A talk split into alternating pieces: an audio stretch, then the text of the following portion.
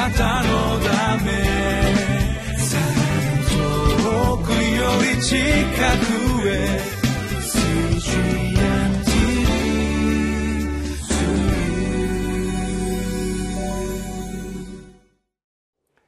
皆さんこんにちは。リビングライフの時間がやってまいりました。私は東京ホープチャペルの牧師西田と言います。今日も神様のお言葉に聞いてまいりましょう、えー、今日のテーマは性別と一致のための決定でございます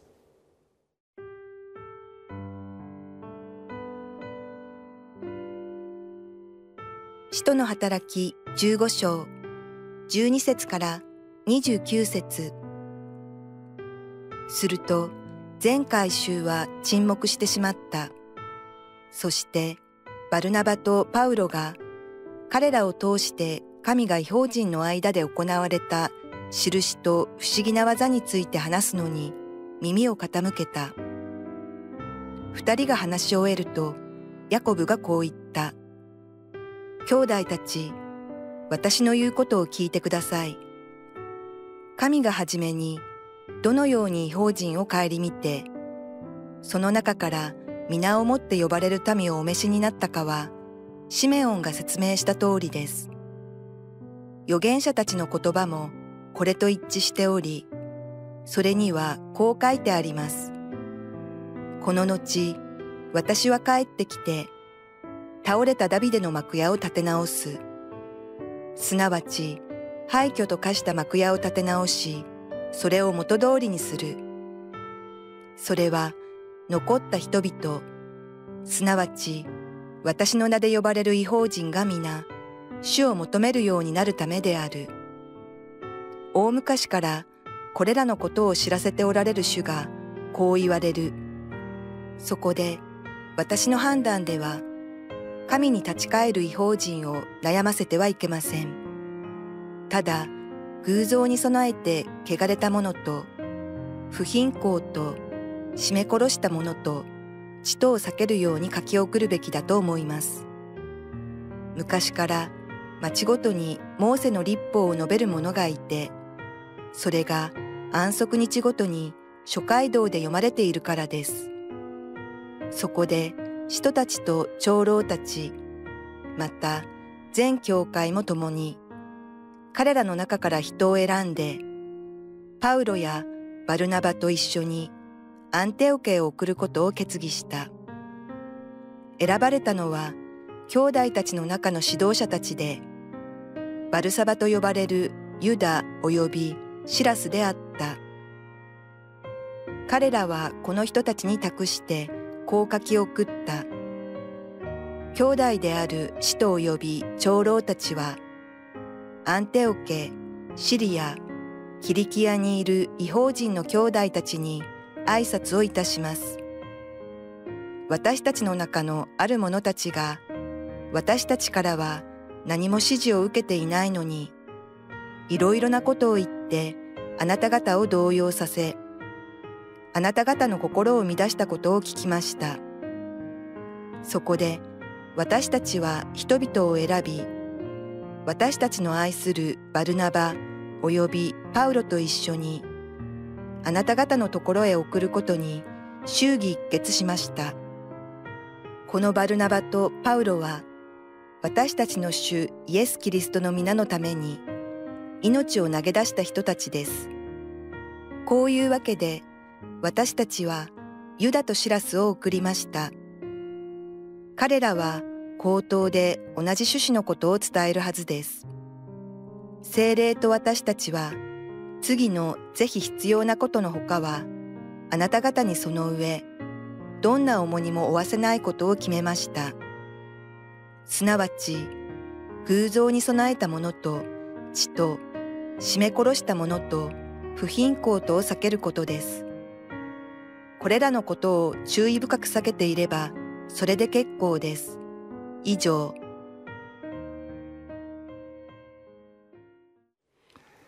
教会は人の集まりです。教会という言葉がエクレシア、召し出されたものの集まりということでありますから、神様に選ばれ救われた人々の集まりが教会であります。しかし人が集まってくるといろんな意見があります、えー、同じ日本人だけでなく私たちの教会にもいろんな国の人たちが礼拝に集ってきます。ですからそれが一つになるためにはどういう人がリーダーであるかっていうリーダーシップも大事になってきますし皆が同じ方向を向くということも大切になってまいります。しかし、まあ、上から目線でこうしろと言って強制的にしていたのでは反発する人も出てくるでありましょう。ですからそこには本当に知恵ある人、思慮深い人、全体を見ながらどんな人の意見をもこの心に留め心にかけそして大切なこの方向性を決めていくということが必要になってきます。ですからそこには祈りが必要ですし知恵が必要ですしまた神様の助けが必要になってきます。えー、今日開いている聖書箇所、まあ、ここには一人の人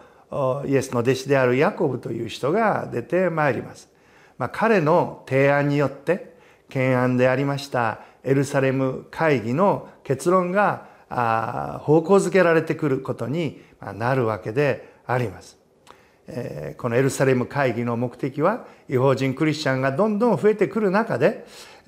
ユダヤ人クリスチャンとの考え方価値観信仰をどう折り合いをつけていくかこの決断決定次第では違法人クリスチャンとユダヤ人クリスチャンの教会がたもとを分かつことになってしまう。分裂してしまう。いがみ合う、まあ、そういう結果にもことと次第によってはなってしまう可能性があったわけであります。そこでヤコブはいろんな人の意見をユダヤ人クリスチャンの意見も出ました。そして違法人クリスチャンたちを導いているパウロの発言もありました。ペテロも自分の立場から発言をしました。いろんな発言をみんな聞いた後ヤコブはこれはどうだろうかという一つの提案をしたわけであります。そしてその提案は非常にこの知恵ある資料に富んだまた両方の人にとっても受け入れられる内容であったのであります。そしてそのことによって教会が一つになっていく方向づけが決められていくことになってまいります。まずヤコブが人々に語ったことそれは今私たちが置かれているのは新しい時代すなわち神の国の福音イエス様の福音が、えこのユダヤ人クリスチャンから世界に開かれ世界に宣教をこのする新しい時代に来ているんだと。神の計画の中に今私たちはあるんだということを、え人々に訴えております。特にこの15章の1617節彼は預言者アモスや他の聖書歌詞からも引用したのでありましょう。それをまとめて言いました。この後私は帰ってきて倒れたダビデの幕屋を立て直す。すなわち廃墟と化した幕屋を立て直しそれを元通りにする。それは残った人々、すなわち、私の名で呼ばれる違法人が皆、主を求めるようになるためである。大昔からこれらのことを知らせておられる主が、こう言われる。こう語りました。すなわち、今、ユダヤ人たちにとって非常にこの、えー、心に触れる言葉だったと思いますけれども神様が来られてあの壊れていたダビデの幕屋が立て直されるあの予言の成就の時なんだよと。壊れていた幕屋が立て直されて、えー、この信仰の象徴であり、えー、このダビデ王朝のこの復興予言されていたことがまさにそれが起こるんだと。しかもそれは、えー、ユダヤ人だけのものではなくて世界の人々にとっての約束の時なのでもあると。それは残った人々すなわち私の名で呼ばれ呼ばれる違法人が皆主を求めるようになる。それこそがまさに本当の意味でのダビデの幕屋の復興の時なんだ。そのことをみんな理解してもらいたい。という、まあ、共通認識をえ持ってもらったんだと思うのであります。何か自分たちが、えこの安心安全で信仰をしている。そこになんか異物のような違法人が入ってきて神を信じて救われた、えちょっと私たちと生き方が違うんじゃないか。違法人って、えが救われる。でも救われるにはこういう割礼を受けないといけないんじゃないか、まあ、いろんな葛藤があったと思いますが、まあ、それを超えて神様が働かれる時はしばしばこういう私たちにとって試練困難危機と思われるような、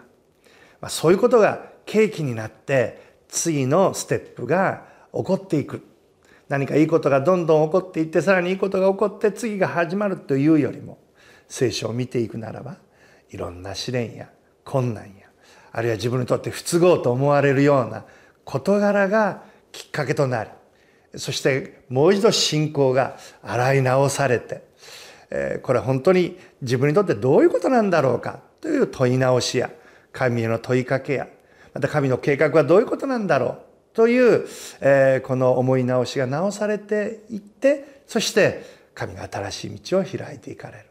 る。それが常にそういうプロセスを通っているということを聖書として私たちは見ることができますがこのエルサレム会議においてもヤコブはそういう認識を持っていたのであります。今まさに神の時なんだよ。じゃあ私たちはそれに対してどうすればいいんだ？その次のポイントは、えー、知恵を持ってそれに対して対処しなければならないんだよと、えー、19節にそこで私の判断では神に立ち返る違法人を悩ませてはいけません。せっかく違法人が神を信じてクリスチャンになろうとしている。この流れを止めちゃならないよと。この神様が働いている働きを止めてはいけないんだということですね。じゃあどうすればいいんだと。自分たちも納得し、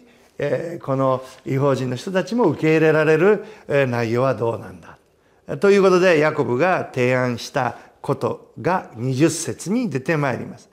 ただ偶像に備えて、えー、汚れた者と不貧困と締め殺した者と地とを避けるように書き送るべきだと思います。ユダヤ人でクリスチャンになった人たちは立法の中にありましたから割礼を受けるという抵抗はありませんでしたが違法人はそういう習慣がありません。ですからそういう人たちにそれを強要して悩ませてそれがないと救われないということでは救われる人は起こってきません。そこで互いがお互いを受け入れ合うそういう接点をヤコブは持とうとしました。第一は割礼を受けなくても人は救われるんだ。受ける受けないは関係ないんだということ。でもただし、えこの共に礼拝する時があるわけですから偶像に備えて汚れたものは避けようではないかと、えー、ギリシャ世界ではみんな神殿に物が備えられ動物が備えられてそれが市場で売られていたというような経緯もございましたからもしそれが分かった時点でそれはちょっと避けようではないかということ。さらに不貧困ですね、えー、この、えー、性的な罪そういうこのことに、えー、この不干渉的になっていたあギリシャ人たちに対してそれは罪なんだよということを明確に示してそれをやめようではないか。さらに血を避けましょうと。さらに締め殺したものそれを避けるように。というこの限定した、えー、この4つのことですね。すなわち偶像に備えて汚れたもの、不貧困、霜殺したもの、血。これを避けましょう。それ以外のことはもうこの縛りはないんだよということでありますね。それは皆がこれなら納得できるのではないか。お互いが歩み寄れて、そしてえ同じ神様を信じていける。そういうことになるのではないか。ということの提案をしたのであります。それによって皆がそれに賛同をすることになります。そしてそれを賛同を受けた決定事項をパウロとバルナバとそこにさらにエルサレム会議で選ばれましたユダとシラスですね。この2人4人がですね帰っていって報告することになったわけであります。そしてそのことが受け入れられて神様の御業が表されるようになってまいります。28節に精霊と私たちは次のぜひ必要なことのほかはあなた方にその上どんな重荷を負わせないことに決めました。すなわち29節偶像に備えたもの、血と締め殺したものと不貧困を避けることです。これらのことを注意深く避けていれば、それで結構です。以上。この最低限の守ることを決めたことで、彼らは安心して福音を伝えることになりました。私たちは自分が正しいからといってそれを人々が全て受け入れるとは限りません。正しいことに固執しているとそれによって、え人々が傷つくということもあるのであります。ですから私たちは神様の恵みの中に生きているのでありますから自分の正しさを時には神様の手にお委ねして神の御声に聞いていく。相手の言わんとしていることの主張も聞いていく。そしてそれは本質的なことなのかそうでないことなのか。その見極めが必要になってまいります。いやもすると私たちは死を末端的なことそれにこだわってしまいます。そして私たちがその大切な本質的なことを忘れてしまう。大切なのはイエス様を信じて罪許されて救われる。このことであります。これが一番大切なことです。そしてこの大切なことを私たちが守っていくことで他のさまざまなことはあこの二次的なこととして妥協したり受け入れたりすることができるようになるのではないでしょうか。神様の恵みがお一人一人の上にあるように神の助けと導きがありますように。エルサレム会議によって違法人クリスチャンユダヤ人クリスチャンが一つになってまいりました。教会もそのように一つになって前進してまいりましょう。神の祝福をお祈りいたします。なたのため。遠くより近くへ。